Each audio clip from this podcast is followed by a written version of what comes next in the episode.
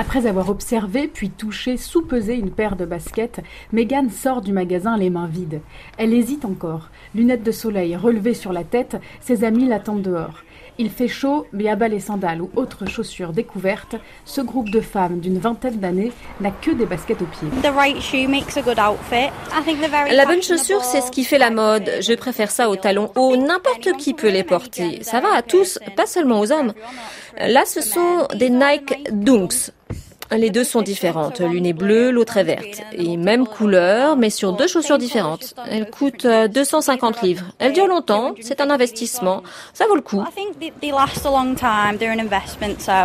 Dans ce magasin, à côté de Covent Garden, il n'y a pas de décoration, juste des chaussures de sport exposées suspendues au mur comme des œuvres d'art. Sony est le manager de la boutique Monsieur Sneakers dans le nord de Londres. Rien qu'avec ce nom, pas de doute sur ce qu'il vend. Il est passionné, il enjambe des boîtes en carton remplies de ses trésors tout en discutant.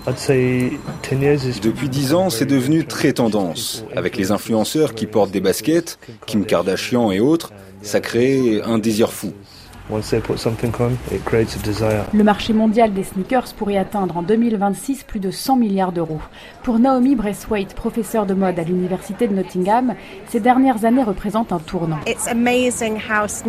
C'est impressionnant de voir comment les baskets sont devenues à la mode, un objet de tous les jours. Il y a quelques années, les gens n'en auraient jamais porté pour aller au travail, mais maintenant, c'est accepté de les porter tout le temps, même en soirée, et le prix est incroyablement cher. Toutes les générations, surtout les plus jeunes, sont prêts à payer le prix fort. Maison de mode, marque de commerce équitable. Tout le monde produit des baskets.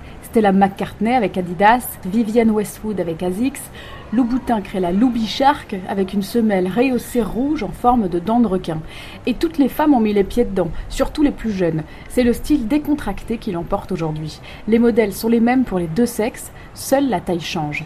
Veja, Adidas, Converse, New Balance, qui aujourd'hui n'a pas au moins une paire?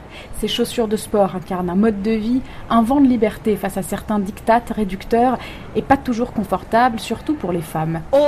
Freya, 23 ans, les porte tout le temps. Elle vit avec. Elles lui permettent d'affirmer sa personnalité c'est plus facile d'être soi-même. Les miennes sont brillantes et colorées. Elles sont bleues, vertes, roses et rouges. J'aime les vêtements simples, mais avec les chaussures, je me permets plus d'excentricité. Elles sont tout aussi féminines que d'autres chaussures.